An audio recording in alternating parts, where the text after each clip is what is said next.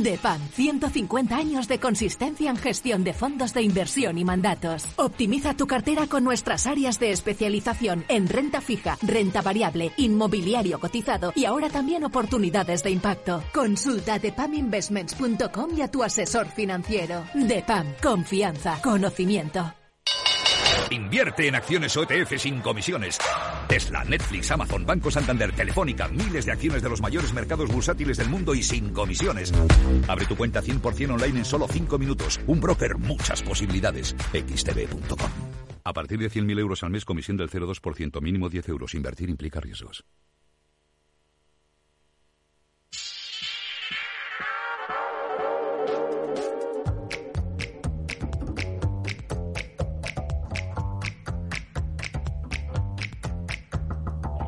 Es la hora de acercarnos a los mercados que están a punto de abrir de nuevo en Europa en 8, 7 minutos. Abren las bolsas y van a hacerlo con descensos inicialmente. Siete décimas viene bajando el futuro del Eurostox, 4.469. El del IBEX viene bajando 5, 10.113. Y el americano una décima, 5 puntos. El SP en 4.724. Estamos viendo este panorama en las pantallas de CMC Markets, Broker comprendiendo que sí, el año ha empezado un poco a traspié, con las caídas en la renta variable, también en la renta fija, después de que la Fed haya enfriado algo la expectativa sobre cuándo van a venir los tipos las bajadas de tipo de interés y hasta dónde. Sandra Torrecillas, muy buenos días. Buenos días. Eh, tenemos ya sobre la mesa varias eh, mm, referencias macroeconómicas de Europa. Comenzamos en Alemania. Aquí las ventas al por menor han bajado 2,5% en el mes de noviembre. Este dato es mucho peor de lo que estaba esperando el consenso del mercado y que era apenas eh, de una bajada del 0,1%. En el Reino Unido las cifras son mejor. Ahí hemos conocido el índice que publica Halifax sobre precios de la vivienda. Han subido en el mes de diciembre un 1,7% en tasa interanual y ojo porque es la primera vez que repuntan en ocho meses y eso se interpreta como una señal de que se está estabilizando el mercado inmobiliario británico después del impacto que ha sufrido por las constantes subidas de tipos eh, de interés.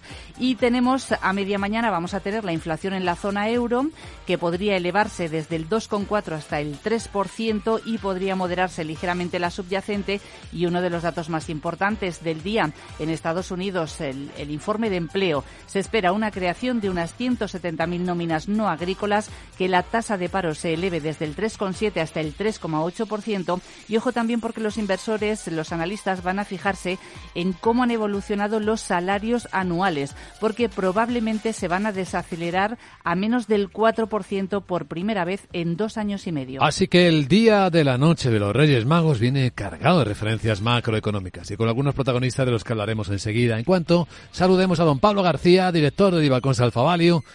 ¿Cómo estás, Pablo? Muy buenos días. Hola, buenos días, Luis Vicente. Pues todo bien por aquí, viendo que los mercados empiezan a escuchar a los bancos centrales. Y, vaya inicio de año, ¿eh? porque llevamos un, un Nasdaq acumulando 3,34% de caídas y cinco caídas diarias consecutivas, algo que no pasaba desde hacía tres años y pico. O sea que, bueno, yo creo que estamos tomando una lectura de que el mercado laboral, hoy que vamos a conocer los no falperros, después de haber conocido la creación de empleo no agrícola, que fue en diciembre superior a las expectativas, que la economía norteamericana sigue, Luis Vicente, muy potente. Y eso significa que, ¿para qué vamos a recortar los tipos antes de tiempo? Pero no hay un cambio de mensaje, simplemente que estamos empezando a abrir las orejitas y a escuchar lo que ya nos venían advirtiendo analistas y, y banqueros centrales. Sí, lo mismo que dices para las bolsas es lo que está ocurriendo con los bonos, ¿no? Con los mercados de renta fija. Totalmente, y es extraordinario, porque de hecho he estado leyendo a muchos analistas muy sesudos sobre el mercado de bonos, sobre todo norteamericano. Alguno está apuntando a una TIR del 5,5% para el cierre de este, de este 2024. Y eso que ayer volvimos a superar el 4%, ahora mismo está cotizando el Tibón, el de referencia a 10 años americano, al 4,015%. Pero eso es también lo mismo que insistíamos, cómo el mercado habría, había eh, virado de una forma brutal eh, eh, desde el, hasta el 3,80, es decir, con una subida de los precios de los bonos, una demanda de bonos absolutamente brutal, que era incomprensible desde el punto de vista de, oye, pero si la Fed va a recortar los tipos, ¿por qué esta caída tan masiva? Y ahora esta recuperación, pues incluso también puede ser igual de exagerada. ¿no? Estamos viendo movimientos más exagerados y el MOVE, que mide, mide la volatilidad de la renta fija, sigue en niveles muy elevados, algo que no está pasando en la renta variable, aunque es verdad que el VIX ha repuntado, pero desde una zona tan sumamente baja. Yo creo que mucha gente que lleva solo trabajando en torno a 10 años al mercado es que no conoce lo que es la volatilidad. Entonces, eh, habría que insistir es que viene volatilidad y va a llegar la volatilidad a la renta variable. Así que eso es un, un consejo. Sean prudentes porque, porque vienen curvas. Bueno, un buen especulador desearía volatilidad, ¿no? Es ahí donde están las oportunidades y los riesgos todos juntos. Eh, así es, y de hecho es que eh, yo he insistido que muchas veces criticamos a los banqueros centrales, pero yo creo que no es que no tengan mácula, pero desde luego el, el hacer del Banco Central norteamericano y del BCE, incluso del Banco de Inglaterra, yo creo que ha sido bastante razonable y desde luego perjudica a los traders porque han bajado los niveles de volatilidad.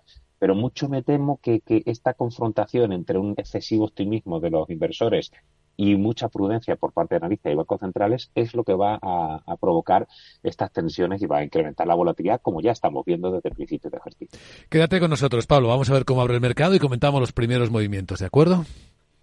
Muy bien. Entre ellos vamos a vigilar, Sandra, los de Sodexo tras publicar resultados. Sí, ha publicado cifras de ventas en el primer trimestre que le han subido más de un 13%. Sobre todo se ha beneficiado de los precios más altos y de nuevos contratos. Las cifras han estado más o menos en línea con lo esperado. Y también miraremos a Novo Nordisk. Que es, se ha aliado con dos empresas de biotecnología estadounidenses. Quiere mantenerse a la cabeza en la carrera de grandes farmacéuticas para desarrollar tratamientos para enfermedades cardiometabólicas se ha asociado con Omega Therapeutics y con Celarity. Y en el lado turístico, a TUI. Porque va a proponer a sus accionistas salir de la Bolsa de Londres, una decisión que va a tener que votarse en la Junta de Accionistas del próximo 13 de enero. Quiere continuar cotizando en la Bolsa de Alemania. Bueno, y también a Carrefour.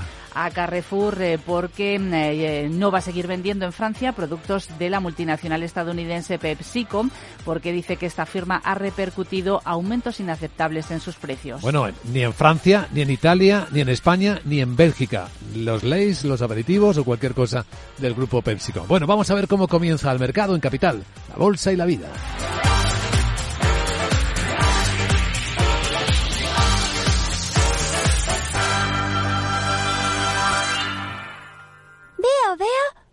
Cosita. ¿Qué cosita es? Empieza por la letrita L. Ya lo sé. Letras del tesoro. Si mires donde mires ves letras del tesoro, en Renta 4 Banco te facilitamos comprarlas de forma rápida y cómoda. Entra en r4.com y descubre todas las ventajas de comprar letras con un especialista en inversión.